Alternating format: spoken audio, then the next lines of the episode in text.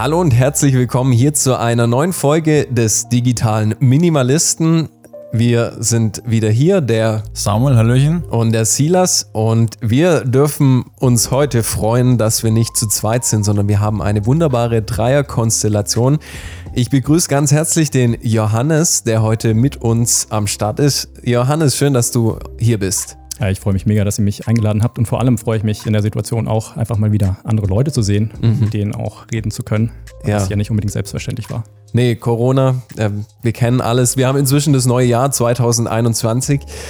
Es wird spannend, was sich ändern wird, ob sich der Lockdown verlängern wird ähm, aber was wir auf alle Fälle für euch machen können, ist coole Podcast-Folgen produzieren. Und wir wollen uns in, diesem, in dieser heutigen Folge einem spannenden Thema widmen. Es geht um die Entwicklung von Kindern und der Einfluss von digitalen Medien auf diese Entwicklung, auf dieses junge Alter. Was passiert da? Was haben digitale Medien auch für einen Stellenwert inzwischen in unserer Gesellschaft eingenommen in diesen jungen Altersgruppen? Und Johannes, ich spiele dir jetzt einfach mal den Ball zu. Vielleicht kannst du dich noch kurz vorstellen, sagen, wer bist du, was machst du und warum bist du heute der richtige Podcast-Gast für diese Folge? Ja, ähm, ja, super. Vielen Dank für die Einleitung auf jeden Fall schon mal. Ich bin Johannes, ich promoviere im Promotionsprogramm der Max-Planck-Schule für Kognition.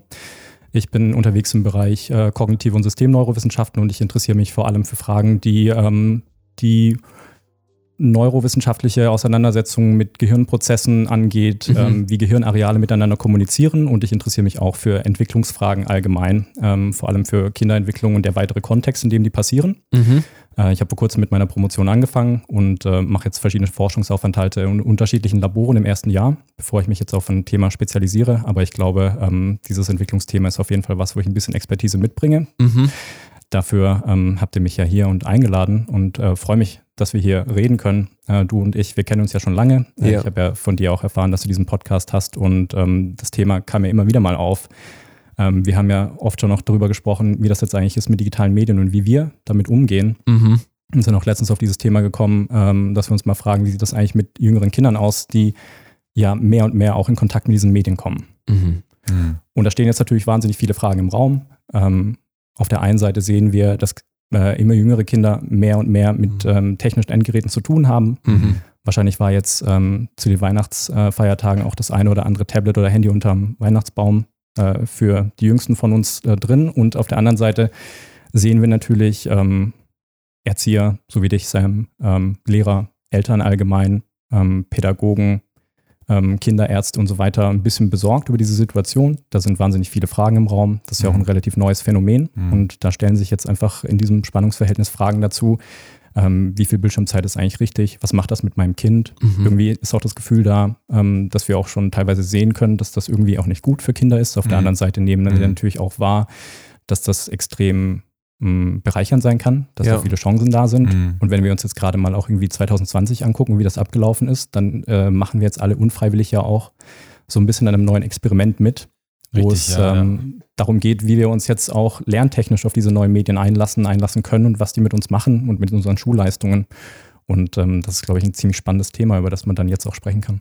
Mhm. Ich bin auch immer am Überlegen, ähm, gerade wenn es so um das Thema Digitalisierung in Schulen geht, wie viel äh, Digitalisierung denn sinnvoll wäre für uns. Also mhm. wie viel Digitalisierung am Ende gewinnbringend ist und eben dazu beiträgt, dass wir das Lernen verbessern, äh, mhm. dass die Erfahrungen und die Möglichkeiten besser werden in der Schule und wie viel dann am Ende doch auch zu viel ist und wo wir so ein Stück weit wieder auf das Analoge zurückgreifen müssen. Also ich glaube, da sind wir gerade als Pädagogen und als Lehrer schon auch ja, am Fragen. Und mhm. da gibt es wahrscheinlich auch verschiedene Meinungen, die so ein bisschen auseinandergehen. Da gibt es die mhm. Hardcore-Digitalen und dann gibt es die Hardcore-Analogen und dann gibt es die in der Mitte, die sich irgendwie finden müssen. Deswegen bin ich auch sehr gespannt auf den Podcast heute und ich denke, da wird einiges Interessantes mit dabei sein. Mhm. Ja, also wir haben hier definitiv eine tolle Kombination aus dem Praktiker Sam, du bist Erzieher. Dann haben wir Johannes, der die Theorie liefert. Und wir wollen am Anfang vielleicht mal einen kurzen, ja, sage ich mal, Diskurs machen. Wie entwickelt sich denn so ein junges Gehirn? Was passiert da in den jüngsten Lebensjahren? Was gibt es da vielleicht entscheidende Phasen, Johannes? Ja, mm, Große also ich glaube, das, ja, das ist eine super große Frage. Ja. Entwicklung ist natürlich extrem komplex ähm, und nochmal viel komplexer, wenn wir uns mit Entwicklungsfragen bei Menschen auseinandersetzen. Ne? Also klar gibt es wahnsinnig wichtige neurophysiologische Prozesse, die da stattfinden. Die sind äh, über alle Spezies und Lebewesen hinweg extrem wichtig. Aber bei Menschen kommt halt nochmal ein komplexer Faktor dazu. Das ist dann nochmal das Umfeld und das soziale Umfeld, das da mhm. Einflüsse hat. Deswegen mhm. werden, die, werden diese ganzen Fragen äh, nochmal noch mal schwieriger. Ähm, deswegen finde ich es auch auf der einen Seite extrem interessant, über Gehirnprozesse nachzudenken. Auf der anderen Seite darf man dann aber halt dieses weitere Umfeld nicht aus dem Blick verlieren. Ja. Mhm. Auf, also neurowissenschaftlich kann man sich dann angucken, wie sich das Gehirn entwickelt und sieht dann extrem wahnsinnig viel ähm, Komplexität in dem ganzen Prozess. Gerade bei Kindern ähm, in den allerersten Jahren passiert da extrem viel. Da versuchen äh, Neurone, also Nervenzellen im Gehirn, Verbindungen miteinander aufzubauen. Die bauen mhm. relativ viele Verbindungen miteinander auf.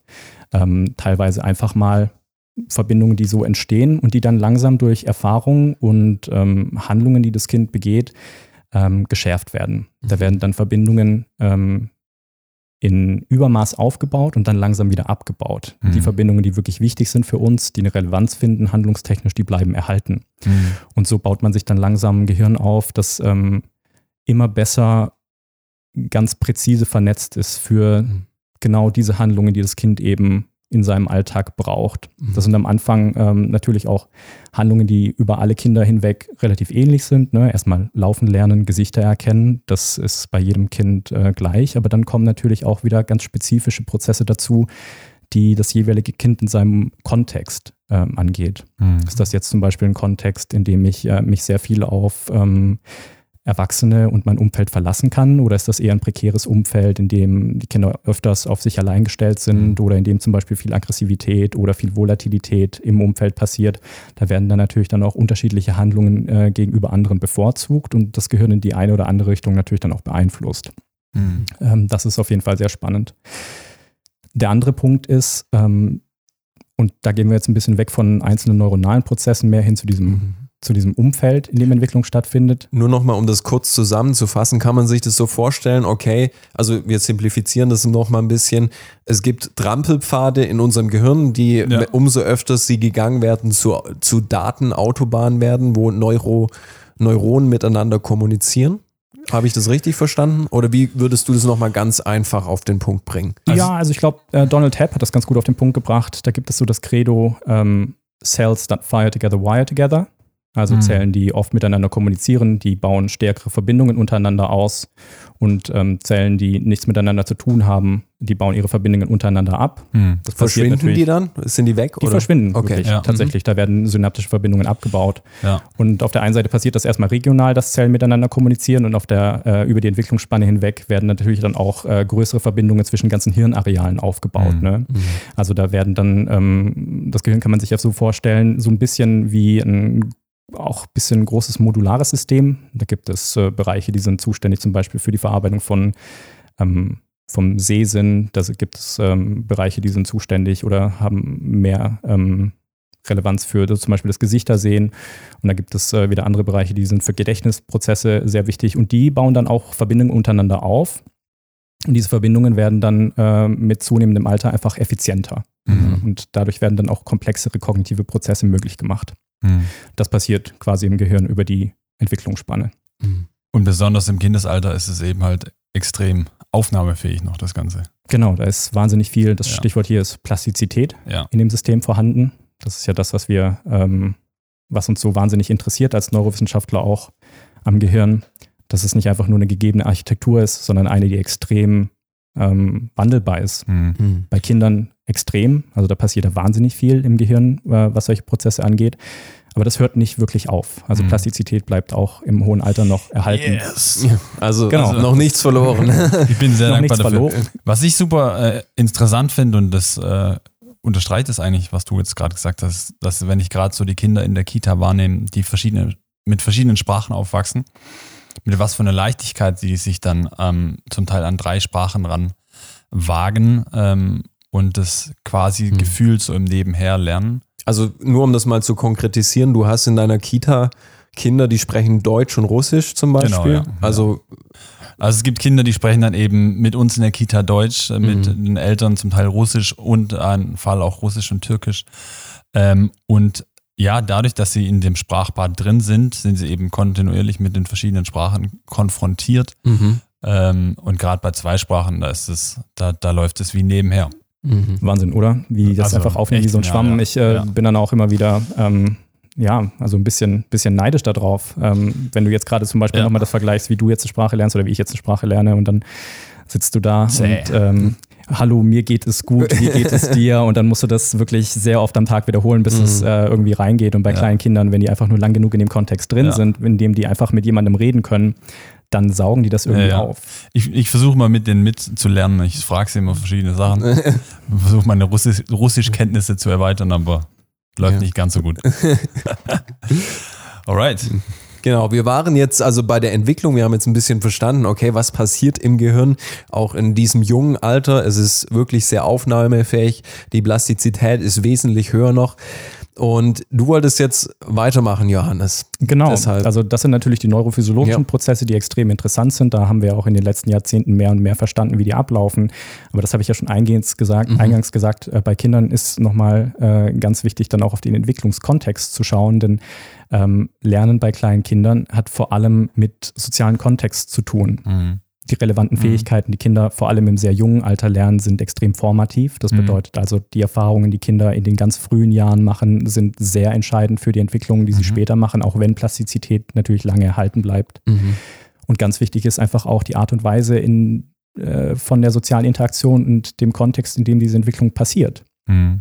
weil Kinder daraus extrem viel Mhm. Lernen und generieren können. Das Beispiel gerade war ja Sprache. Mhm. Und da ist natürlich äh, das Interessante zu sehen, Kinder lernen Sprache ja nicht einfach aus dem Nichts heraus, sondern Mhm. vor allem in sozialer Interaktion mit denjenigen, die die Ja. Sprache sprechen. Das sind meistens natürlich am Anfang die Eltern. Ja. Und bei Kindern, die zweisprachig aufwachsen, ist das dann natürlich oft so der Fall, dass es dann eine bestimmte Bez Bezugsperson gibt, Mhm. äh, manchmal neben den Eltern noch. Äh, Es kann zum Beispiel eine bestimmte ähm, Familienperson sein, eine Tante, Ja. die eine andere Sprache spricht, oder im zweisprachigen Kindergarten gibt Mhm. es Erzieherinnen oder Erzieher, die die eine und die Mhm. anderen die andere Sprache sprechen. Aber ähm, der wichtige Punkt hier ist, dass äh, Lernen bei jungen Kindern einfach vor allem in dieser sozialen Interaktion stattfindet. Ja. Und die ist einfach extrem entscheidend. Mhm. ja, das soziale Gegenüber. Das heißt, du würdest auch so den Satz oder die Aussage unterschreiben, dass ein Umfeld, in dem soziale Interaktion ein Mangel ist, äh, sage ich mal, nicht die volle Kapazität ausschöpft, die so ein Gehirn aufnehmen könnte oder haben könnte. Das wäre jetzt der Extremfall. Ne? Okay. Also wenn soziale Interaktion Mhm. komplett fehlt. Mhm. Das kennen wir natürlich auch. Da gab es auch ganz schreckliche ähm, quasi, ähm, wie sagt man das, ähm, Experimente. nicht nur Experimente, sondern auch quasi Experimente, ne, in denen das irgendwie Mhm. passiert ist. Mhm. Kinder, die ähm, ohne Eltern aufgewachsen sind, aber sonst in keinem sozialen Geflecht drin Mhm. waren. Ähm, ich habe jetzt nicht mehr die genauen Studien dazu im Kopf und weiß auch nicht mehr, wo das war. Ähm, Ich glaube, gar nicht so weit weg von uns. ja, ich glaube, da das nicht war Richtung. Mhm. Rumänien oder sowas. Ich bin, ich bin mir nicht sicher. Das ist jetzt nicht meine Expertise, aber äh, der, der wichtige Punkt hier ist, dass ähm, das natürlich dann auch passiert und dann siehst du, dass diese Kinder sich zwar ähm, natürlich auch irgendwie weiterentwickeln, aber bestimmte Dinge einfach gar nicht erlernen oder Ja. große Probleme haben mit etwas. Ne? Da ist der soziale Kontext ausschlaggebend. Das ist ja wie so, ein- wie so das Grundkapital eigentlich, was die da als Kinder mitbekommen, auf dem sie später aufbauen müssen. Mhm. Also Genau. wenn dann absolut. traumatische Dinge passieren, dann müssen die später auch erstmal wieder aufgearbeitet werden. Und genauso Mhm. eben halt im Positiven, alles, was sie da in der frühen Kindheit auch mitbekommen, Mhm. äh, ist extrem gewinnbringend für die Kids in ihrem späteren Erwachsenensein. Mhm. Genau, aber das wäre jetzt natürlich der extreme äh, Fall. Also es gibt natürlich auch in einer viel subtileren Art und Weise große Unterschiede in der Art von Erfahrungen, die Kinder äh, machen und die sozialen Kontexte, in denen sie sich entwickeln. Und Mhm. die haben auch einen Einfluss äh, oder die haben auch einen sehr entscheidenden Einfluss auf deren Entwicklung. Mhm. Eine interessante Frage wäre jetzt, wenn wir gerade so zum Thema Medien gehen, Mhm. ob äh, das eben was Kinder durch ein soziales Umfeld, also durch eine Mutter, einen Vater, durch die Oma, die irgendwie da ist, ähm, oder Spielkameraden, ob das eben ersetzt werden kann. Also kann Unsere du, du willst sagen, Medien. kann jetzt ein YouTube-Video, in dem Genau. ich zum Beispiel Sprache Genau. höre oder irgendwie was gezeigt wird, kann das die Genau. sozialen Kontakte Wenn ich jetzt ersetzen? mein Kind den ganzen Tag vor Peppa Pig setze Mhm. und das auf Englisch äh, das Zeug hören lasse, wird mein Kind die Sprache lernen. Ja, das ist eine spannende Frage.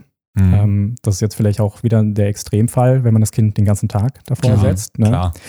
Aber ähm, klar, also zum Beispiel, wenn wir jetzt an 2020 denken und äh, viele Kinder jetzt auch zum Beispiel den Kontakt zu den Großeltern nicht haben. Und dann Mhm. kann man sich auch fragen, ist das eigentlich dasselbe, wenn ich die Großeltern äh, regelmäßig bei Skype sehe? Mhm.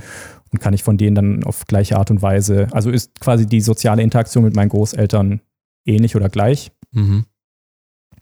Und kann ich von meinen Großeltern dann im Prinzip auch irgendwie profitieren? Kann ich da was Neues davon lernen? Da gibt es auch interessante Studien dazu, in denen man sich damit auseinandergesetzt hat, sich mal zu fragen, wie lernen Kinder eigentlich von Bildschirm? Mhm. Ähm, und ein Paradigma, das man sich da ähm, angeguckt hat, ist zum Beispiel so ein Skype-Gespräch. Da hat man sich ganz gezielt angeguckt, wie eigentlich ähm, Sprachlernen bei Kindern funktioniert und ob Kinder auch äh, von einem Medium wie zum Beispiel einem, also in einem äh, Skype-Gespräch neue Worte lernen können. Und interessanterweise sieht man dann auch in einem Skype-Gespräch, wo äh, Kinder einen Ansprechpartner haben, ähm, wie zum Beispiel einen anderen Experimentator oder eine äh, persönlich relevante Person, ähm, wie jetzt zum Beispiel die eigenen Eltern, äh, können Kinder tatsächlich auch äh, von so einer Interaktion mit einem Bildschirm gegenüber neue Worte lernen. Okay. Dann, wenn aber ein Mensch dahinter sitzt. Genau, wenn da eine soziale relevant, sozial relevante Interaktion stattfindet. Mhm. Das heißt, man kann nicht pauschal sagen, die Interaktion über Bildschirm, aber hier wichtig, das Wort Interaktion, die muss gegeben sein, damit die Kinder noch was lernen. Also wenn ich die jetzt einfach nur in die eine Richtung nur Input, also sei es eine Fernsehshow oder ein YouTube-Video vor den Fernseher setze, da passiert sowas nicht unbedingt. Also um jetzt eine einfache Antwort zu geben, ja. Und dann freuen sich jetzt vielleicht diejenigen, die eh schon vermutet haben, dass technische ähm, Ja. Mittel kein, kein guter Umgang Ja. für Kinder sind. Ja. Aber das gleiche gilt natürlich auch für ein Buch. Mhm. Also wenn ich jetzt einem Zweijährigen irgendwie ein Buch in die Hand drücke, dann wird sich das wahrscheinlich schon damit auch irgendwie beschäftigen, aber ähm, vielleicht nicht auf die gleiche Art und Weise ähm, neue Dinge lernen oder Mhm. dem Relevanz Mhm. hinzufügen, wie wenn da ein Erwachsener ist, Mhm. der das durch die Geschichte leitet. Mhm. Also das gilt ähm, nicht nur für Bildschirme, sondern das gilt für das Lernen halt generell, dass Mhm. das im sozialen Austausch stattfindet. Da geht es um geteilte Aufmerksamkeit, das ist das Stichwort. Und ganz interessant dabei ist natürlich dann auch zum Beispiel so Shows, wie du das jetzt äh, gerade erwähnt hast, Sam, Peppa Pig oder ähm, was mir da jetzt einfällt, ist zum Beispiel Blues Clues oder Dora the Explorer. Was Mhm. diese Sendungen natürlich anders machen, ist, dass die ähm, mit den Kindern auf eine gewisse Art und Weise interagieren. Ja, ne? ja. Also da gibt es Pausen, wo Kindern quasi die Möglichkeit gegeben wird, mal was reinzurufen, ähm, einen Clou zu geben, ein Wort zu wiederholen Mhm. oder ähm, so eine quasi Interaktion findet da statt. Mhm. Und wenn man solche Sendungen vergleicht mit ähm, ganz normal, also mit, äh, mit ganz einfachen Inhalten, die einfach nur linear gegeben werden, dann sieht man da schon auch Unterschiede. Also da Mhm. können Kinder durch solche Sendungen auch zumindest Lern Lernerfolge verzeichnen. Mhm. Ob die jetzt äh, gleichwertig sind oder ob das die beste Art zu lernen ist, das sind jetzt natürlich nochmal andere Fragen. Aber das Mhm. Entscheidende ist, Mhm. also man kann auch Sendungen und digitale Medien ein bisschen so gestalten, dass zumindest ein kleiner Lerneffekt da ist. Mhm. Das macht nochmal deutlich, wie wichtig wir als menschliche Akteure darin auch sind. Also jetzt gerade Erzieher in den Kitas, Lehrer in den Schulen. Ähm, gerade in der äh, Montessori-Pädagogik, da sagt man so, Hilfe es mir selbst zu tun und es heißt, es muss aus meiner Hilfe stattfinden, um eben dann die Dinge beizubringen. Oder in der Waldorf- Waldorf-Pädagogik, da ist auch ganz viel so dieses, ähm, die Person, also die Erzieherin, der Erzieher, die macht was vor und die Kinder sind dabei und machen es dann nach und äh, mit den Personen zusammen. Also ich finde, was da jetzt gerade rauskommt, ist eben, dass die soziale Interaktion unheimlich wichtig ist. Mhm. Nichts zu unterschätzen. Mhm. Ja. Das können wir hochhalten, ja. Absolut, na klar. Ähm, und das ähm, ist für kleine Kinder nochmal viel entscheidender. Mhm. Ne? Mhm. Also Sachen wie Sprache lernen müssen im sozialen Austausch stattfinden. Aber ich finde, dass das generell für menschliches Lernen gilt. Mhm. Also so, so gut wir dann auch irgendwann mal sind, uns Sachen selber beizubringen. Und als Studenten sind wir natürlich dann auch, auch, auch oft dazu aufgefordert, das zu machen, Mhm. Uns mit Inhalten auseinanderzusetzen und da das für uns rauszuholen, was wichtig ist. Mhm. Aber trotzdem brauchen wir immer wieder den Ort, an dem wir zusammenkommen und uns austauschen können. Mhm. Deswegen sind Kommilitonen wichtig, deswegen sind Professoren und Professorinnen so wichtig, ähm, um bestimmte Inhalte einfach nochmal zu besprechen, durchzugehen. Und in vielen Fällen lernt man Sachen dann auch besser, wenn man jemanden hat, der einen, der einen anleitet. Mhm. Also es geht bei manchen Sachen, kann, manche Sachen kann man vielleicht einfacher alleine lernen und bei manchen Sachen braucht man wirklich jemanden. Ich denke zum Beispiel an sowas wie Mathematik. Das ist mir zum Beispiel immer extrem schwer gefallen, mir das irgendwie alleine beizubringen. Aber wenn ich einen Lehrer hatte, der mir zumindest ein paar Tipps bei einer sehr schweren Aufgabe gegeben hat und mein Denken in eine bestimmte Richtung gelenkt hat, dann ist mir das viel einfacher gefallen. Und Mhm. ähm, sowas lässt sich, lässt, sowas lässt sich nur extrem schwer ersetzen Mhm. weil man da sehr individuell auf den einzelnen Lerner eingehen muss. Mhm. in welcher Situation der sich befindet, was seine Schwächen und Stärken sind, wie der eigentlich gerade denkt und ähm, wie man ihn dahin bekommen kann, was bestimmtes ähm, Inhaltliches aus dieser Aufgabe rauszuholen mhm. oder ein bisschen den Clou zu finden. Mhm. mhm. Das heißt, das Kind mit dem iPad auf dem Sofa zu parken, ist nicht immer nur sinnvoll. Mhm. Und dann dabei noch zu denken, halt, das lernt ja was, schaut es gerade eine gute Serie mhm. an. Aber ich meine, wir haben selbst noch keine Kinder. Ähm, ich finde es faszinierend, wenn dir die Kinder den ganzen Tag auf dem Kopf rumtanzen, die auf die Nerven gehen. Du gibst denen äh, dein iPhone in die Hand oder ein äh, iPad in die Hand, boom, dann sind die sind ruhig die still, und ja. fokussiert. Deswegen, also ich finde, da darf man auch nicht zu hart ins Gericht gehen mit den Eltern. Ähm, die Frage, die sich mir hier stellt, erstens, Frage vielleicht an dich, warum ist das so? Warum wirken diese Bildschirme wie ja, so, das, wie so eine Magi ma ja, magische Anziehungskraft? So, eine Kugel. Ich Und hab, zweitens auch, was, was wäre denn irgendwie so ein guter Weg, damit umzugehen? Mhm. Also ich denke, das ist was, was uns noch aktiver beschäftigen wird. Ich meine, ja. wir haben das wahrscheinlich schon oft erlebt. Wir haben Kinder gesehen. Also ich war zum Beispiel auf einer Geburtstagsparty, da war der dreijährige Sohn dabei und der hat den Papa genervt. Der Papa wollte sich unterhalten und das Kind wusste schon, das iPhone ist in der Tasche und dann wurde gebettelt und ge gebittelt und der Vater hat das iPhone rausgerückt, das Kind hat irgendein Spiel gespielt, war ruhig gestellt, der Vater konnte sich unterhalten und das Kind war auch irgendwo zufriedengestellt. Ja. Von daher vielleicht Frage Nummer eins, warum hat so ein Gerät so eine magische Anziehungskraft auf solche Kinder? Oder auch allgemein auf Kinder? Ich würde jetzt mal sagen, dass das nicht nur bei Kindern so ist. Dass Bildschirme generell gut darin sind, oh ja. unsere Aufmerksamkeit zu binden. Ich meine, denken wir doch einfach alle mal an den Moment, wo wir das Handy rausgeholt haben, um zu schauen, wie spät es ist. Und äh, zehn Minuten später haben wir alles andere drauf abgecheckt ja. und wissen immer noch nicht äh, die Uhrzeit. Mhm oder überhaupt einfach schon mal generell der, der Mechanismus, der sich bei uns eingespielt hat, hin und wieder einfach mal das Handy rauszuholen, einfach so, mhm. ähm, so als Gewohnheit. Mhm. Ich finde, das ist gar kein spezifisches Phänomen, dass nur Kinder irgendwie mit ihren Augen am Bildschirm kleben. Das geht uns allen ja auch so. Mhm. Und das ertappt. hat natürlich, ertappt. ja, ertappt irgendwie, ja. ne? Und das hat natürlich auch einen guten Grund. Mhm. Da sind ja Jahrzehnte von Verhaltenspsychologie reingeflossen, die Inhalte auf diesen Smartphones und Tablets so zu gestalten, dass genau das der Fall ist. Da wird ja jedes, äh, jeder psychologische Trick ausgegraben, unsere Aufmerksamkeit mhm. zu binden und zu halten. Mhm. Und das ist natürlich dann auch das, ähm, das Konzept hinter diesen Tech-Firmen wie Facebook ähm, oder Google, mhm. die genau das natürlich ausnutzen. Da geht es natürlich darum, Aufmerksamkeit zu binden, weil je mehr Zeit wir auf diesen Plattformen verbringen, ähm, desto mehr Umsatz kann generiert werden. Mhm. Ähm, also gut zu verstehen, dass, ähm, dass wir alle mit unseren Augen auf diesen Bildschirmen haften bleiben, denn die sind ja so gestaltet. Und bei Kindern ist das jetzt natürlich nochmal schwieriger, weil die verfügen einfach auch nicht über die kognitiven Ressourcen, sich dann selber zu steuern. Mhm. Also auch mal ähm, sich zu hinterfragen, was mache ich hier gerade und dann das Handy doch wegzulegen. Bei mhm. denen ist es natürlich dann noch einfacher, diese Aufmerksamkeit zu binden und gebunden zu halten. Mhm.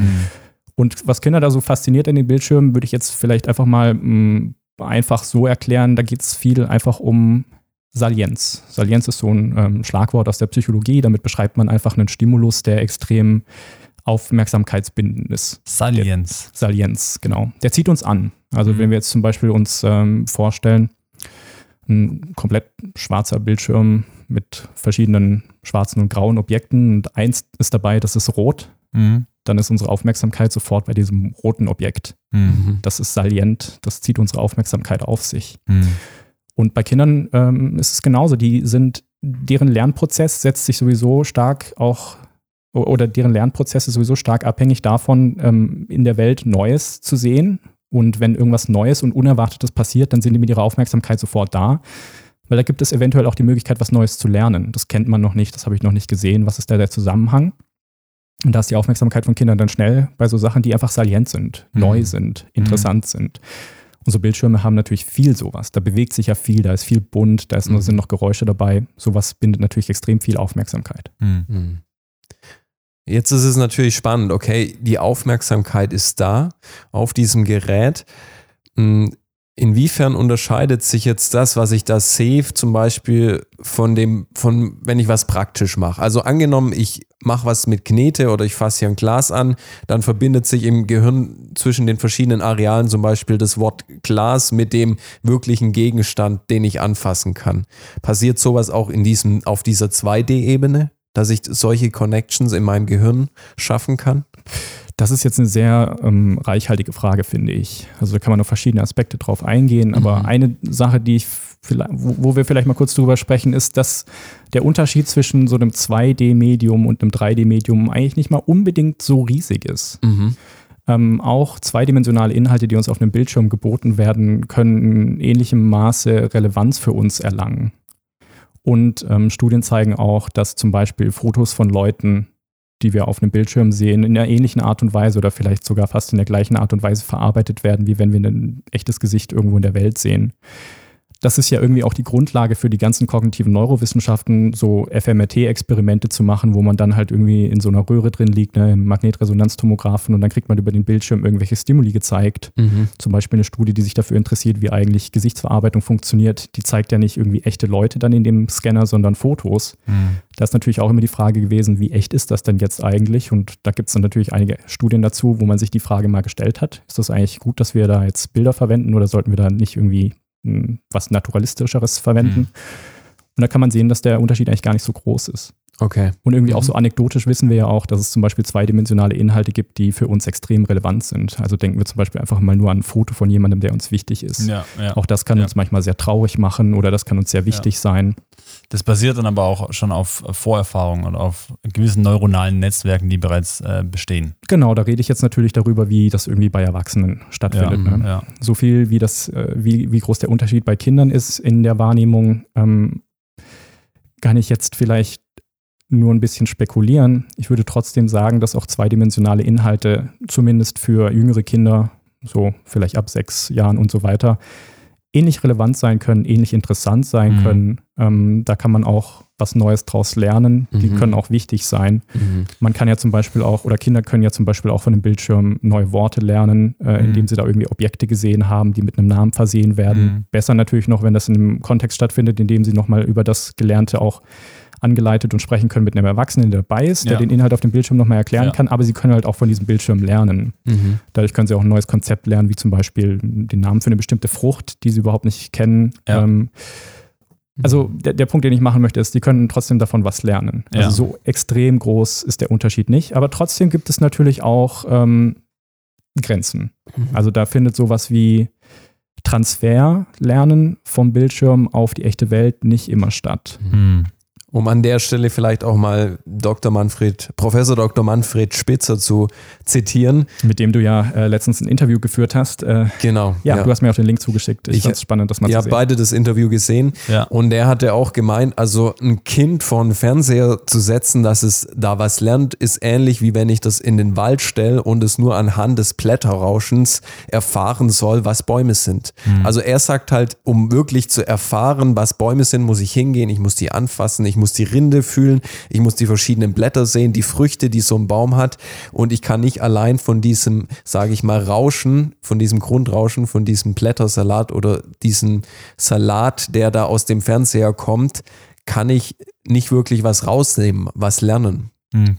Ist das für dich eine provokante Aussage oder würdest du sagen, ich meine, es gibt er wird ja in der Öffentlichkeit als sehr provokant wahrgenommen. Er sagt aber auch, er bezieht gerne klare Stellung, weil es um unsere Kinder geht. Wie, wie stehst du dazu?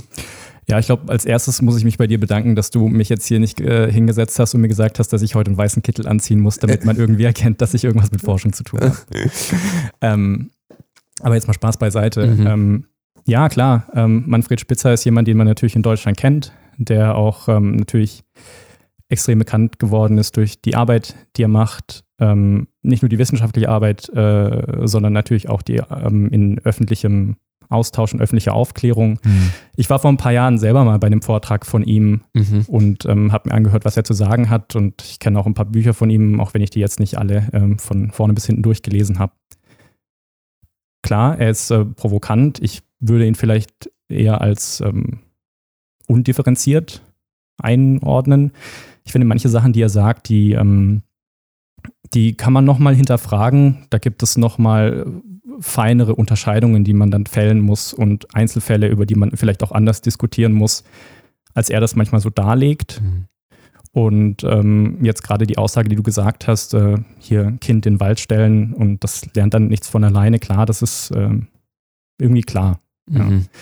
Und das ist bei einem Fernseher auch nicht anders, aber wir waren jetzt vorher schon in der Diskussion hier an dem Punkt, wo wir verstanden haben, dass es äh, unterschiedliche Fernsehprogramme auch geben kann. Mhm. mhm. Und manche ja. sind jetzt einfach nur irgendwie plump linear und ja. da lernt man dann nichts. Und es gibt dann halt welche, die sind ein bisschen besser darauf ähm, angepasst, wie Kinder lernen, die sind ein bisschen interaktiver. Natürlich ersetzen die keinen Austausch mit einem Erwachsenen, der komplett individuell und in mhm. Echtzeit darauf eingehen kann, was mhm. dieses Kind jetzt macht oder denkt. Aber da können Kinder schon ein bisschen mehr lernen. Und auch wenn ich ein Kind allein einfach mal im Kindergarten im Garten spielen lasse, da muss nicht immer ein Erwachsener dabei sein. Die Klar. können auch ganz interessante Erfahrungen machen. Ja. Und Kinder sind extrem kreativ. Und ja. ich finde es immer extrem spannend, dann auch zu sehen, wenn man Kinder einfach mal rauslässt und spielen lässt, wie unterschiedlich ähm, die dann auch sind in ihrem explorativen mhm. Verhalten, was mhm. sie da finden, was die interessant finden, ähm, wie mhm. die das einordnen, wie die auch plötzlich aus dem Nichts heraus Spiele erfinden und ähm, neue Objekte irgendwie damit einschließen. Also mhm. das wird da aber beim natürlich trotzdem Fernseher was statt. komplett eigentlich ausgeschalten. Also komplett also das, ausgeschalten, Ex ja. das Explorative habe ich ja beim Fernseher so nicht, wenn das Kind da sitzt und nur in die Röhre starrt, sage ich mal. Genau. Ja. Das ähm, könnte man so sagen. Und da wird es jetzt interessant dann zu sagen, aber äh, neue Medien haben ja nicht mehr nur diesen Fernsehercharakter, mhm. Mhm. Sondern beim Tablet und auf Smartphones, da gibt es ja jetzt auch interaktive Apps. Mhm. Und dann ja. kann man sich mit der Frage auseinandersetzen, ist es da eventuell anders? Ja. Mhm. Also wenn Kids draußen sind, super interessant. Ähm, Im Haus muss man sie meistens noch stärker beschäftigen, ihnen mehr Anreize geben. Aber sobald sie an freier Natur sind, da ist so eine Selbstständigkeit da, so ein Entdeckergeist da mhm. und auch faszinierend, wie sie sich dann auf einzelne Situationen oder Umstände fokussieren können. Also die können so mit, mit dem Kopf einfach bei der Sache sein. Finde ich richtig faszinierend. Wenn ich das oder wenn ich den Podcast oder das, worüber wir jetzt so gesprochen haben, äh, so nachdenke, dann kommt mir da so das, das Wort Balance in den Kopf. Mhm. Weil wir, glaube ich, eine Balance brauchen. Also die Kinder, von heute, die Kita-Kinder, mit denen ich heute zu tun habe, die werden ja einen rasanten äh, Fortschritt in den digitalen Medien und in der Technik erleben. Wir mhm. haben das bereits erlebt, wir sind so eine Zwischengeneration, aber die werden das noch mehr erleben. Die werden dann zum Teil Berufe haben, die gibt es jetzt heutzutage noch gar nicht. Das heißt, sie da komplett abzuschirmen, äh, ist irgendwo kein, keine mhm. Möglichkeit. Das heißt, es muss irgendwo eine Balance stattfinden. Also das Menschliche, das Interagieren, mhm. die analoge äh, Erfahrung, die analogen Reize dürfen nicht fehlen. Aber zugleich müssen wir ihnen einen guten Umgang mit dem Digitalen mhm. geben und sie da auch nicht davor äh, abbarrikadieren. Das können wir gar nicht mehr. Ja. Ich glaube, die Kids heutzutage, die gehen auch nicht mehr online, wie es bei uns früher der Fall war mit dem äh, Modem im Keller, das es mal ein bisschen gerattert hat, sondern die sind halt online. Ja.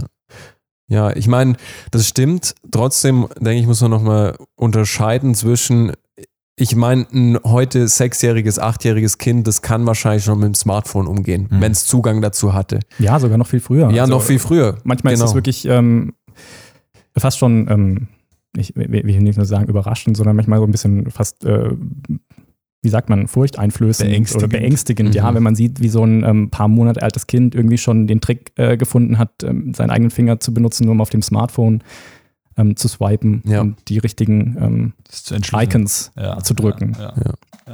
Bevor es überhaupt laufen kann. Ne? Das ist also ähm, echt interessant. Und wenn man sich so ein bisschen die Statistiken anguckt, dann sind schon bei Kindern unter einem Jahr die verbringen im Durchschnitt schon 40 bis 50 Minuten pro Tag an einem Bildschirmmedium. Mhm. Das hängt jetzt natürlich noch mal ein bisschen davon ab, äh, welche Gesellschaft man sich anguckt ja. und wo diese Zahlen erhoben ja. werden. In manchen Ländern mehr, in manchen Ländern weniger. Aber ich glaube, das ist ein ganz guter grober Wert, um einfach mal zu sehen, dass äh, Kinder schon unter einem Jahr einfach mit diesem Medium in Kontakt kommen. Mhm. Und wenn du dir dann jetzt zum Beispiel die Zahlen von 2020 anguckst, was die Statistik von Smartphones angeht, das erste Smartphone bekommen Kinder im Durchschnitt mit zehn Jahren. Mhm irgendwie auch verständlich. Das ist die Zeit, wo Kinder dann auf eine weiterführende Schule gehen in vielen Bundesländern und das ist dann natürlich auch die Möglichkeit, ähm, die Eltern den Kindern dann geben, mit denen irgendwie in Kontakt bleiben zu können, solche mhm. Sachen irgendwie auch erfahren zu können, ob alles in Ordnung ist, ähm, wenn ein Bus ausgefallen ist, kommunizieren zu können und so weiter, aber trotzdem relativ frühes Alter. Ne? Und ähm, schon früher haben Kinder teilweise auch ein Smartphone. Mhm. Also unter den äh, sechsjährigen Kindern sind es ungefähr fünf bis sechs Prozent, mhm. wenn man das jetzt mal kurz äh, runterrechnet dann ist es jetzt mal so anschaulich, pro Kindergartengruppe, 16 Kinder ungefähr, ist mindestens eins dabei. Mhm. Das hat ein Smartphone. Ja. Du erzählst mir auch immer von dem einen Jungen, der unbedingt nach Hause möchte, weil er da sein Smartphone hat, gell? Weil er Das- zocken kann, ja. Ja. Ja, du erlebst da echt kuriose Geschichten zum Teil. Also die Kids, die mit äh, ähm, Smartwatch in den Kindergarten kommen äh, oder eben halt äh, nach Hause wollen, damit sie zu Hause zocken können. So. Ja, Die, die Frage ist aber, die ich mir auch immer wieder stelle, braucht jemand, braucht ein Kind für seine Entwicklung, für eine gute Entwicklung, braucht es ein Smartphone? Nein, eigentlich würde ich sagen nein. Also Pauschal nein. pauschales Nein hier. Jo- Johannes, aus deiner wissenschaftlichen Perspektive? Also Sam hat ja gerade gesagt, wir müssen den Kindern ja auch irgendwie Zugang zu neuen Medien gewähren, Mhm. weil ähm, in der Zukunft natürlich auch viele technikbasierte Jobs entstehen werden oder jetzt schon gibt. Wir sprechen über Sachen wie programmieren zu können, aber man Mhm. muss natürlich einfach mal festhalten, als Viertklässler ein Handy im Schulranzen zu haben, auf dem Instagram und Fortnite laufen, das macht Kinder in keinem Fall zu genialen Programmierern, Ja. Die die künstliche Intelligenz von morgen voranbringen werden. Ja. Also da muss man dann unterscheiden. Technikkompetenz und ein Smartphone zu haben und sich damit auseinanderzusetzen, sind zwei ganz unterschiedliche Sachen. Mhm.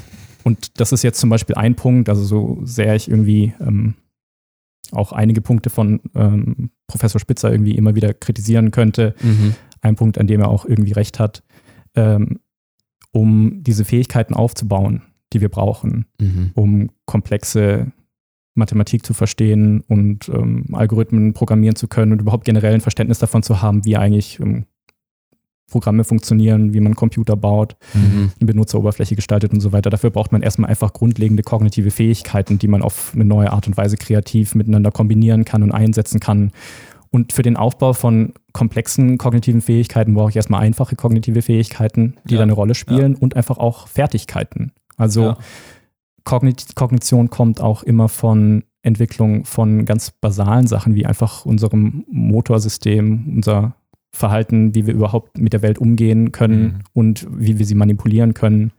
Kinder lernen gerade dadurch, dass sie sich in der Welt bewegen, dass sie Dinge in die Hand nehmen, dass sie sie von verschiedenen Winkeln betrachten können, dass sie sie manipulieren können, dass sie sp- spüren können, wie schwer was ist, äh, Mhm. wie sich die Textur von was Mhm. anfühlt, wie sich was verändert in ihrem visuellen Feld, wenn sie es ähm, von weiter und von ferner betrachten können und äh, einfach generell ähm, mit der Welt interagieren. Mhm. Dadurch passieren äh, diese, diese kognitiven Schübe. Mhm. Das passiert nicht im, im isolierten Nichts, wo man einfach nur auf dem Bildschirm äh, starrt. Ja. Deswegen, so paradox das vielleicht klingen mag, um ein richtig guter Programmierer zu werden und solche Sachen zu verstehen, muss man einfach erstmal äh, mit der Welt klarkommen Ja. und Mhm. einfach Ja. mal viel unterwegs gewesen Ja. sein und diese, diese Kompetenzen aufgebaut Ja. zu haben.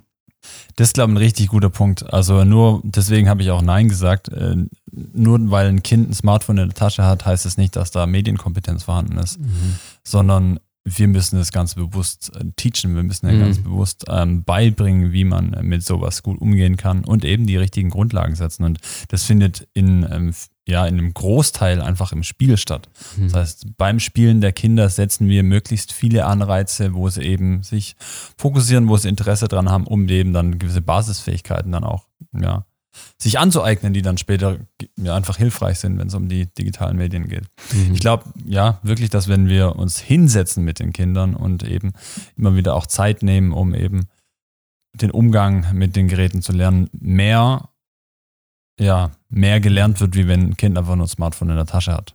Mhm. Ja, ich de also ich denke auch, also Kinder, Kinder, denke ich, die heute heranwachsen, lernen relativ schnell, wie so ein Gerät funktioniert. Wie, Mhm. Johannes, du hast es wunderbar formuliert. Das ist ja auch super intuitiv. ne? Ja. Das macht ja das Ja. Smartphone aus. Mhm. Und äh, das war ja das Revolutionäre daran, dass man Mhm. das nicht lange lernen muss.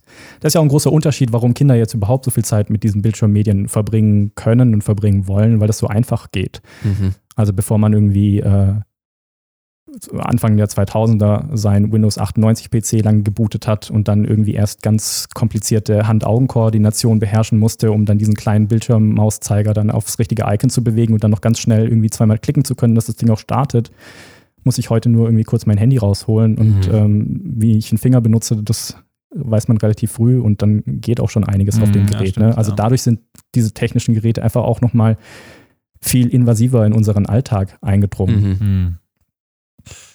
Wenn man es jetzt ganz konkret macht, also wir einfach auch ganz konkrete Ideen oder Ansätze irgendwie auch den Podcast-Zuhörern mitgeben Mhm. ähm, wollen, können, sollen, wie auch immer. Ähm, was wären denn so ganz konkrete Schlüssel oder ganz konkrete Ratschläge, wo ihr sagt, hey, ja, das wäre was, das würden wir euch als Zuhörer ans Herz legen. Vielleicht habt ihr dabei ein paar Ideen. Johannes, wenn du beginnen möchtest. Also das ist natürlich auch wieder so eine super reichhaltige Frage, wo Sehr man auf verschiedenen Leveln einsteigen kann. Ja. Vielleicht reden wir noch mal kurz darüber, dass es auch große Unterschiede gibt zwischen natürlich sehr jungen Kindern Mhm. und Kindern, die da älter werden. Mhm. Also vielleicht hat es jetzt die ganze Zeit im Podcast so geklungen, als wären wir irgendwie alle d'accord damit ähm, und sowieso schon irgendwie davon überzeugt, dass äh, technische Geräte irgendwie nichts in Kinderhänden verloren haben. Vielleicht reden wir noch mal kurz darüber, was vielleicht auch wieder irgendwie Vorteile davon sind oder die Dinge, die, an die wir denken, wenn wir an die Chancen von Digitalisierung oder zumindest ähm, der Verfügbarkeit von Lerninhalten denken. Mhm. Also eine Sache, die ich da zum Beispiel im Kopf habe, ähm, sind auch, ist auch die Möglichkeit, dadurch, dass jetzt Vernetzung da ist, ähm, dadurch, dass jetzt zum Beispiel auch Lerninhalte im Internet verfügbar sind, ist ja auch eine ganz neue Art und Weise gegeben, wie sich in dem Fall jetzt ältere Kinder auch neue Anreize holen können, auch neue Sachen lernen können Mhm. und ähm, extrem viel interessantes Material ja auch da. Mhm. denken wir mal ein bisschen nach über ähm, zum Beispiel Digitalisierung im Bildungssystem oder auch ähm, über digitales Lernen allgemein. Da finde ich, dass wir dann nochmal eine andere Perspektive aufmachen können, weil dann auch interessante Sachen dazukommen, wie zum Beispiel ähm, auf eine neue Art und Weise sich mit Lerninhalten auseinandersetzen, die vielleicht auch sehr schwer einfach so aus dem konzeptuellen Zusammenhang zu begreifen sind. Also mit Hilfe von ähm, Animationen und mit Hilfe von ähm, von, von Schaubildern, die sich auch manipulieren lassen, kann ich äh, manchmal mathematische Konzepte auch irgendwie ein bisschen intuitiver gestalten. Vor allem für Kinder, die Schwierigkeiten haben, sich sowas vielleicht vorzustellen. Mhm. Gerade die bildlichen, ja, zu denen, zu denen gehöre ich auch. Ja, genau. Und ich Ja. finde, da äh, gibt es doch interessante Möglichkeiten, sich dann mit technischen äh, Mitteln irgendwie auch zu behelfen und Sachen neu zu lernen. Also ich Mhm. habe jetzt irgendwie so ein paar Sachen im Kopf. Es gibt wahnsinnig spannende Videos von TED-Ed zum Beispiel, die auch kostenlos zur Verfügung gestellt werden, einmal auf der Seite von TED selber oder auch auf YouTube. Da sind ähm, nicht nur interessante kleine Lernvideos da, es gibt, sondern äh, es gibt auch äh, Rätselvideos, die sind Mhm. zum Beispiel auch sehr spannend und die sind auch gemacht und gedacht für Kinder so, ich glaube, im Anfangsalter von Gymnasium oder Mhm. später, um sich mal mit solchen Rätseln auseinanderzusetzen, die dann natürlich auch so ein bisschen das mathematische Verständnis vorantreiben können von diesen Kids. Mhm. Oder wenn du an noch ältere Kinder denkst, ähm, ich habe jetzt zu Weihnachten zum Beispiel einen Programmierkurs verschenkt an jemanden, der ähm, ist jetzt Spannend, ja. genau, der sich jetzt ein bisschen damit auseinandersetzen möchte. Das ist jetzt halt auch kein Inhalt, den er irgendwie von der Schule kennt. Das Ja. ist jetzt auch kein Inhalt, den er irgendwie direkt verfügbar hat, weil das Mhm. jetzt irgendwie ein Kurs ist, der, an dem er sonst irgendwie teilnehmen könnte. Ja. Aber wenn du einfach nur ein technisches Endgerät und einen Internetzugang hast, dann hast du plötzlich auch Zugang zu solchen Lernmethoden. Da Mhm. finde ich ist auch extrem viel ähm, Potenzial da. Mhm. Das finde ich sehr spannend. Wenn man versteht, es auch zu nutzen. Also, Wenn man versteht, das auch zu nutzen, genau. Deswegen habe ich jetzt gerade nochmal gesagt, da muss man dann noch über, darüber nachdenken, von welchem Alter gehen wir jetzt hier aus. Ne? Mhm. Also reden wir jetzt hier immer noch über Zweijährige oder reden wir jetzt zum Beispiel über Jugendliche? Mhm. Ähm, da finde ich, sind nochmal, also da, da sind nochmal andere Fragen, da sind nochmal andere Komplexitäten dabei. Aber da gibt es natürlich dann auch mit zunehmendem Alter auch irgendwie mehr Chancen, die man nicht ganz aus dem Blick lassen sollte. Ich denke, äh, die, die Eingangsfrage war jetzt hier, wie soll man denn generell mit solchen Sachen umgehen? Und wenn man sich Mhm. das jetzt irgendwie anguckt, was zum Beispiel ähm, die so, Verbände wie zum Beispiel ähm, Kinderärzt, äh, Kinderarztverbünde oder ähm, die Weltgesundheitsorganisation zusammengefasst haben, dann ist es relativ einfach formuliert. Das heißt irgendwie Kinder unter zwei Jahren gar keine Bildschirmzeit, Kinder unter fünf Jahren maximal eine Stunde pro Tag und darüber hinaus wird nicht viel gesagt. Mhm. Und darüber hinaus wird auch den Eltern nicht viel an die Hand gegeben, wie sie damit umgehen sollen Mhm. jetzt. Ne? Mhm. Also wie drückt man denn so ein Verbot jetzt mal generell durch? Ich finde, da stehen sich auch die, die Aussagen von oder die, die Richtlinien von zum Beispiel der Weltgesundheitsorganisation und dem, dem Lebensalltag von Familien einfach gegenüber in einem Spannungsverhältnis. Mhm. Das ist nicht äh, einfach zu machen und das ist irgendwie auch nicht das, was Kinder wirklich sehen und erleben. Die sind ja einfach so schon viel mehr Bildschirm ausgesetzt. Und wenn wir nochmal kurz darauf zurückgehen, dass Kinder so mit zehn Jahren sowieso das erste Smartphone bekommen, einfach um in Kontakt mit Eltern bleiben zu können, wenn sie auf eine weiterführende Schule gehen, dann haben die ja schon so ein potentes äh, Device in ihrem Rucksack, ob du Mhm. jetzt willst oder nicht. Mhm. Und dann musst du irgendwie auch bessere Strategien finden und äh, bessere Guidelines, die du auch Eltern irgendwie an die Hand geben kannst und bessere einfach ähm, Ressourcen für diese Mhm. Eltern, Ja. mit der Situation jetzt umzugehen. Ja. Ich glaube, der Schlüssel zu dieser ganzen Diskussion liegt vor allem in genau diesem Punkt, dass man mit Eltern über diese Problematik spricht und dass man irgendwie auch die Chancen aufzeigt und dass man Eltern eventuell Strategien an die Hand gibt, wie Mhm. man sowas gut implementieren kann Ja. und wie man mit, mit den Kindern umgehen kann. Es gibt auch einige Studien dazu, die jetzt gezeigt haben, dass äh, eine Umfrage unter Eltern, eine Umfrage unter Eltern zum Beispiel hat gezeigt, dass Eltern das Gefühl haben, dass Erziehung heute extrem viel schwieriger geworden ist. Und der Grund dafür liegt in diesen technischen Mitteln und dem Umgang damit. Mhm. Jetzt ist es natürlich schwierig, objektiv zu bewerten, ob Erziehung tatsächlich schwieriger geworden ist, aber was man daraus lesen kann, ist einfach, Ja. dass eine größte oder dass so der größte Knackpunkt für Eltern einfach diese neuen Medien sind und dass sie nicht so richtig wissen, wie man damit umgehen soll. Mhm. Andere Studien haben jetzt auch wieder gezeigt, dass die Art und Weise, wie Eltern mit ihren Smartphones und Tablets umgehen, äh, stark korreliert mit der Art und Weise, wie Kinder mit den Tablets umgehen. Also da ist zum Beispiel vielleicht so das Modellverhalten von den Eltern der Ja. Stichpunkt. Das darf man nicht unterschätzen. Und ich glaube, wenn Eltern was ganz Praktisches ähm, wollen oder mitnehmen wollen, dann können sie damit anfangen. Mhm. Also darüber nachdenken, was modelliere ich denn selber mit meinem Umgang? Wie ist mein Umgang mit meinem Smartphone vor meinen Kindern? Genau. Wir haben das vielleicht alle schon gesehen oder vielleicht, ähm, ja, ich denke, wir haben das alle gesehen. Das ist jetzt nicht nur was, was ich in Berlin in der U-Bahn oder im, im Restaurant sehe, wo dann Eltern mit einem ähm, Smartphone vor dem Gesicht sitzen und das Kind sitzt denen gegenüber und will Mhm. essen Mhm. äh, oder ist am Essen und hat vielleicht sogar sein eigenes Smartphone in der Hand und da ist Mhm. natürlich soziale Interaktion aus diesem Kontext komplett ausgeschlossen. ja, Und natürlich auch irgendwie nicht verwunderlich, dass ähm, das Verhalten von den Eltern dann auch einen Einfluss darauf hat, wie natürlich ähm, das Verhalten von den Kindern stattfindet oder stattfinden muss auch. Ich meine, was mache ich als Kind, wenn meine Mutter da am Smartphone sitzt? Mhm. Es gibt viele Kinder, die natürlich um die Aufmerksamkeit von Eltern auch irgendwie kämpfen. Ja. Ähm, andere Kinder, die das einfach ähm, ähnlich handhaben dann und dann halt auch am Handy sitzen. Und wenn man sich so ein bisschen die Literatur anguckt, die sich genau mit den Fragen auseinandersetzt, da sind wir auch wieder beim weiteren Entwicklungskontext von Kindern, dann sind Eltern einfach der, der erste und beste Ansatzpunkt, wenn wir über so Sachen wie Intervention nachdenken wollen. Mhm. Also nachhaltig das Verhalten von Eltern zumindest ihnen selbst mal bewusst werden zu lassen, ist schon mal ein Schlüssel dazu, wie sich dieses Verhalten in eine gesundere, gesündere Art und Weise richten, ähm, in eine gesündere Art und Weise lenken Ja, lässt, ja, Äh, wie Kinder selber mit Ja. technischen Medien umgehen. Die brauchst du auf jeden Fall im Boot, ja. Mhm. Ja. Ich meine, die Eltern, die man meistens erreicht, das sind auch die, wo es sich wirklich dahinter klemmen. Mhm. Ich sag mal, das kann man jetzt nicht Ja. paus pauschalisieren, aber jetzt Familien aus dem sozioökonomisch eher schwachen Umfeld, wo, wo teilweise schon diskutiert wird, müssen wir die Sozialhilfen kürzen, dass Eltern überhaupt noch zum Elternabend erscheinen. Äh, wo kein Interesse da ist, ist es auch schwierig, äh, Eltern anzusprechen und damit was an die Hand zu geben. Mhm. Von daher ist es ja auch in Corona jetzt bekannt geworden in der Zeit, dass schon sehr, sage ich mal, agile Schüler, die, die wissen, was der Umgang mit Medien heißt, dass die relativ gut lernen mit neuen Medien, dass eher sozial schwache Schüler, die, die keinen Zugang zu solchen Medien hatten oder einen sehr maßlosen Zugang, dass die eher Probleme haben, dann das auch zielgerichtet zu nutzen. Mhm. Von daher, einerseits ist es wichtig, die Eltern anzusprechen. Die Frage ist, wie viele oder spricht man die richtigen Eltern dann vor allem an? Ja, das ist natürlich ähm, definitiv, definitiv eine wichtige Frage.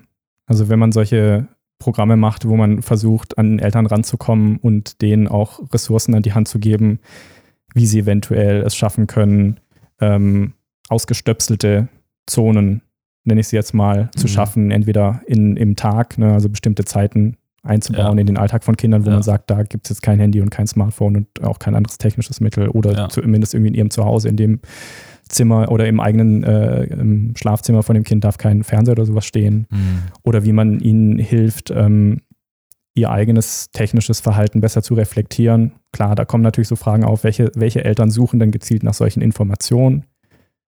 Und da muss man dann natürlich irgendwo auch an sozioökonomische Faktoren denken. Auch Mhm. wenn das jetzt natürlich nicht die Komplex der Komple- Komplexität dieses, ähm, dieses Zusammenhangs ganz gerecht wird. Es Mhm. ist jetzt nicht nur einfach ähm, über sozioökonomische Strata hinweg so dass ähm, Eltern quasi aus einkommensstärkeren Haushalten mit einer besseren Bildung besser umgehen, automatisch mit dem digitalen Inhalt ihrer Kinder mhm. und ähm, andersrum ist es anders.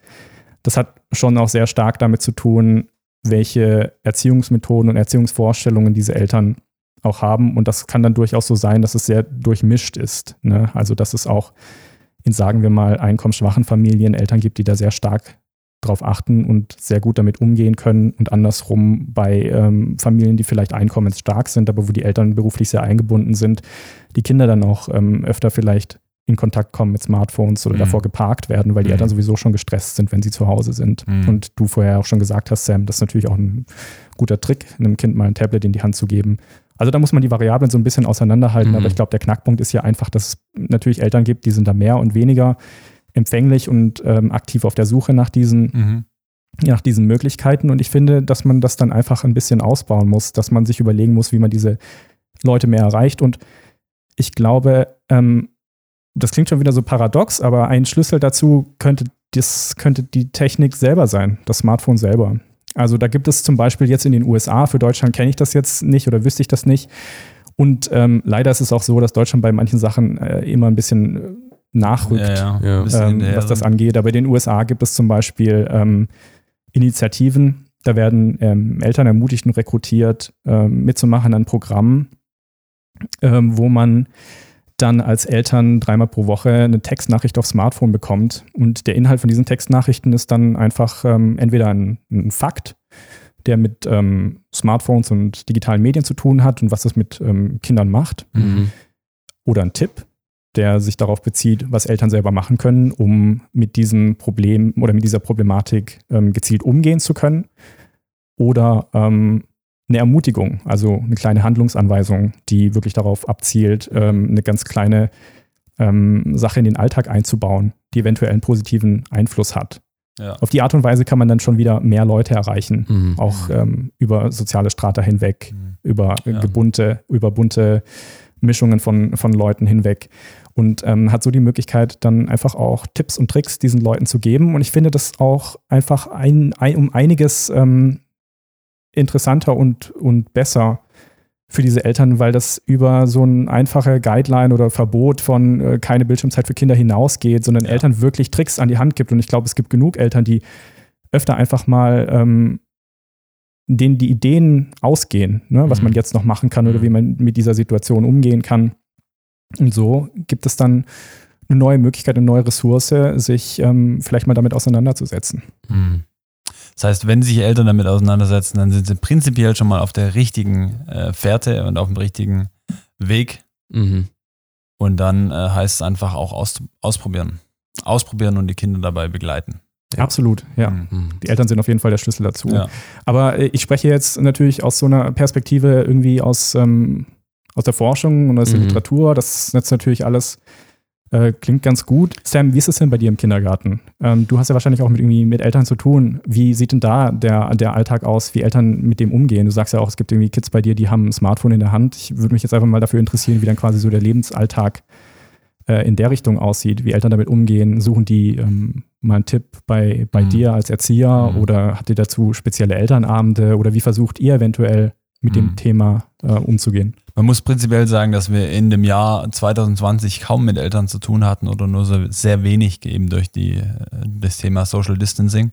Mhm. Aber es ist Fakt, dass das Thema soziale Medien für Eltern und ihre Erziehung einfach ein Riesenthema ist. Ich habe jetzt vor kurzem erst den Arbeitsplatz gewechselt von einer ländlichen, eher gutbürgerlichen Situation hin zu einer eher sozial kritischen ähm, Situationen, wo es ja einfach nicht ganz so gut bürgerlich zugeht. Das heißt, die finanziellen Ressourcen sind nicht ganz so gegeben. Bei, von den Eltern von aus, den von den Eltern Familien aus, ja, von okay. Familien aus. Ähm, sehr ähm, multikulturell sind sehr viele unterschiedliche ähm, ja, Kulturen, die da aufeinandertreffen. Und was ich schon mal rückmelden kann und was ich interessant finde, ist, dass eben bei der neuen Arbeitsstelle es so ist, dass das Thema soziale nee, nicht mal soziale Medien, sondern eben Medien an sich ähm, viel, viel mehr Thema sind. Also äh, ich habe viel öfters Kinder, mit denen ich eben über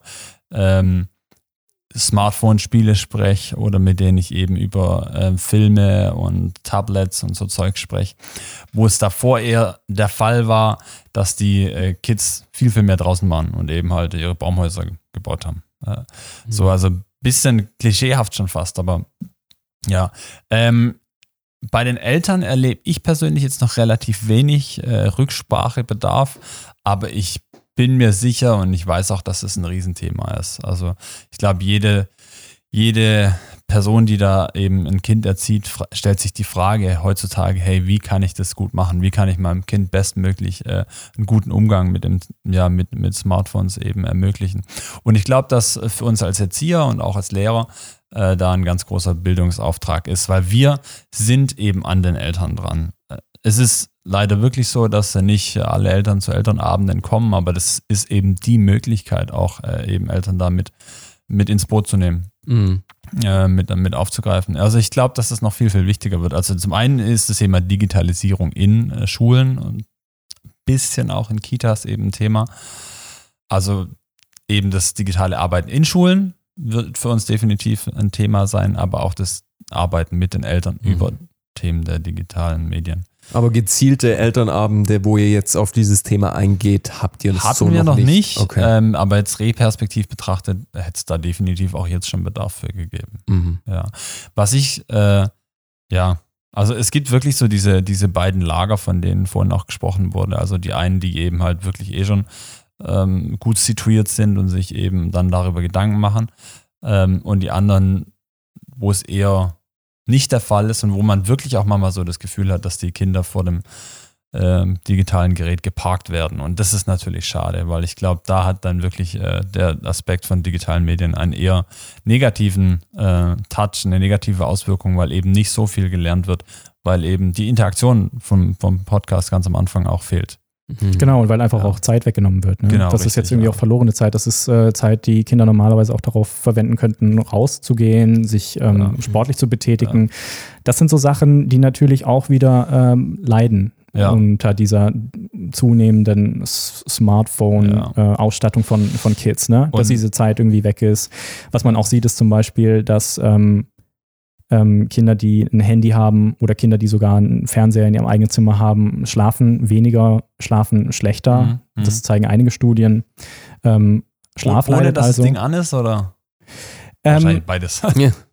Also was du quasi in so einer Studie machst, ist, dass du natürlich äh, bestimmte Dinge jetzt erstmal einfach abfragst. Ne? Ja, ja. Aber du kannst natürlich davon ausgehen, dass wenn da ein Fernseher ähm, also beziehungsweise nochmal kurz gesagt, was du da abfragst, sind bestimmte Variablen und die setzt mhm. du dann ins Verhältnis zueinander mhm. und dann mhm. gibt es eine, gibt's eine Korrelation. Und dann kannst du dir natürlich äh, Gedanken dazu machen, was da der Mechanismus ist, der, diese mhm. der dieser Korrelation unterliegt. Ne? Ja. Und wahrscheinlich ist es nicht einfach nur die Anwesenheit des, äh, des, des Fernsehers ja. alleine, der dafür ja. sorgt, dass die Kinder weniger schlafen, sondern Anwesenheit von Fernseher bedeutet eben auch, dass der wahrscheinlich mit höherer Wahrscheinlichkeit dann auch läuft und Kinder das auch äh, mhm. schauen. Mhm. Wir kennen das ja auch von ähm, genug Studien, dass dieses ähm, dass das Licht, das von einem Smartphone ja. ausgestreut wird, auch Auswirkungen darauf hat, wie unser Schlafwachzyklus ähm, aussieht, beziehungsweise Licht generell uns ja eigentlich wieder physiologisch aktiviert. Mhm. Also das mhm. ähm, sorgt dafür, dass wir nicht so schnell müde werden. Ähm, es reicht im Prinzip schon aus, eine Lichtquelle zu haben von ein bis zwei Lux Lichteinstrahlung. Das entspricht ungefähr einer Kerze, in, äh, ein bis zwei Kerzen in einem Meter Entfernung. Das reicht schon aus, um äh, dafür zu sorgen, dass wir zehn Prozent weniger Melatonin bilden. Das heißt also, das hat einen direkten Einfluss darauf. Ähm, Melatonin, kurz für die, wo sie nicht wissen. Genau, Melatonin ist ein, ähm, ein, Hormon, das extrem wichtig ist äh, im Schlaf-Wachzyklus und ähm, ja. im Prinzip jetzt äh, mal so salopp mhm. gesagt, das uns müde macht. Mhm. Das bilden wir schon weniger, wenn wir äh, einer ganz schwachen Lichtquelle ausgesetzt sind und so ein Smartphone äh, hat ungefähr 10 bis 20 Lux.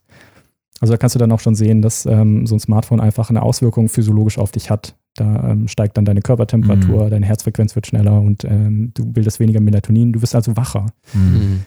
Und dadurch ähm, weniger zu schlafen ist natürlich ein, ein großes Problem, weil Schlaf ist extrem wichtig. Da sind wir wieder mhm. bei neurowissenschaftlichen äh, oder neurophysiologischen Erkenntnissen zu Schlaf. Schlaf ist zum Beispiel extrem wichtig für die Konsolidierung von Erinnerungsinhalten. Die spielen ja auch eine wahnsinnig wichtige Rolle, wenn es um Lerninhalte geht. Mhm. Schlaf ist ja extrem die, die wichtig. Die sogenannten REM-Phasen nachts.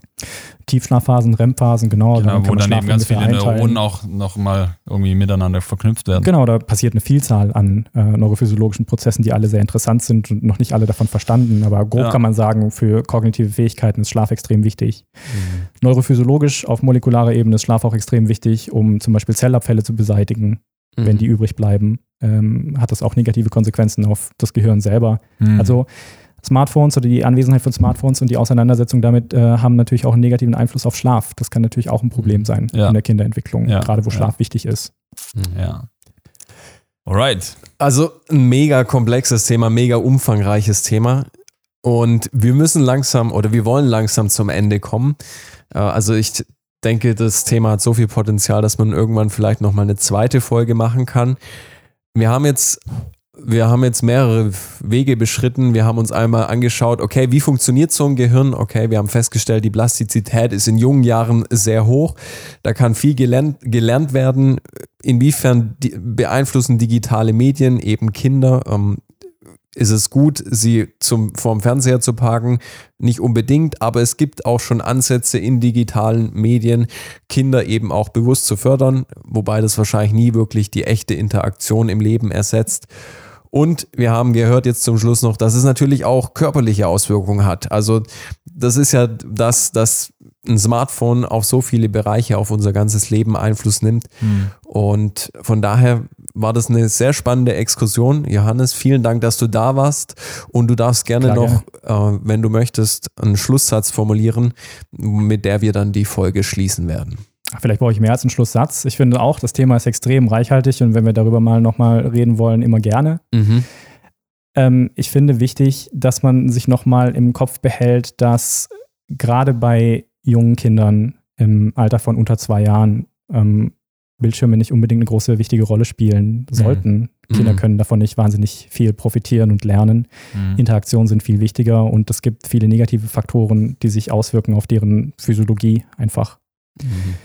Das heißt aber nicht, dass ähm, neue technische Medien und ähm, Smartphones komplett verschwinden müssen aus dem Alltag von, von Kindern. Ich finde, der wichtigste Ansatz ist, dass man Eltern aufklärt und Mhm. denen Tricks an die Hand gibt und äh, mit denen darüber redet, über die Problematik, aber halt auch ein bisschen über die Chancen und wie man das am besten in den Alltag einbauen kann. Ich Mhm. finde, da muss man dann zum Beispiel ähm, darüber nachdenken, wie man das ein bisschen an die Eltern ranträgt und so eine Idee wie so ein Kinder ähm, im Kindergarten mal einen Abend dazu zu gestalten, Ja. wo es genau Ja. um das geht, finde ich, ist schon mal ein Weg in die richtige Richtung. Ja. Weil ich glaube, viele Eltern sind sehr hungrig dafür ähm, o- o- oder ähm, streben danach, einfach mehr darüber zu erfahren und einfach auch wirklich praktische Tipps an die Hand zu bekommen, wie man damit umgehen kann. Mhm.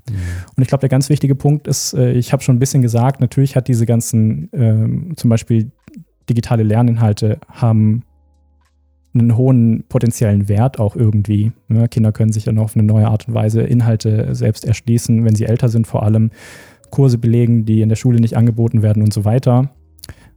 Und das muss nicht unbedingt immer am Smartphone sein. Dafür reicht dann manchmal einfach auch ein stationärer Computer aus, wo es dann bestimmte Computerzeit für gibt. Mhm. Mhm. Also Digitalisierung ähm, und Smartphone muss nicht Hand in Hand gehen und gerade diese Smartphones oder Tablets ein bisschen aus dem Alltag zu verbannen, finde ich dann keine schlechte Idee und darüber hinaus muss man dann ja nicht digitale Inhalte komplett aus dem Alltag verbannen. Mhm. Mhm. Vielen Dank, Johannes, für diese Zusammenfassung.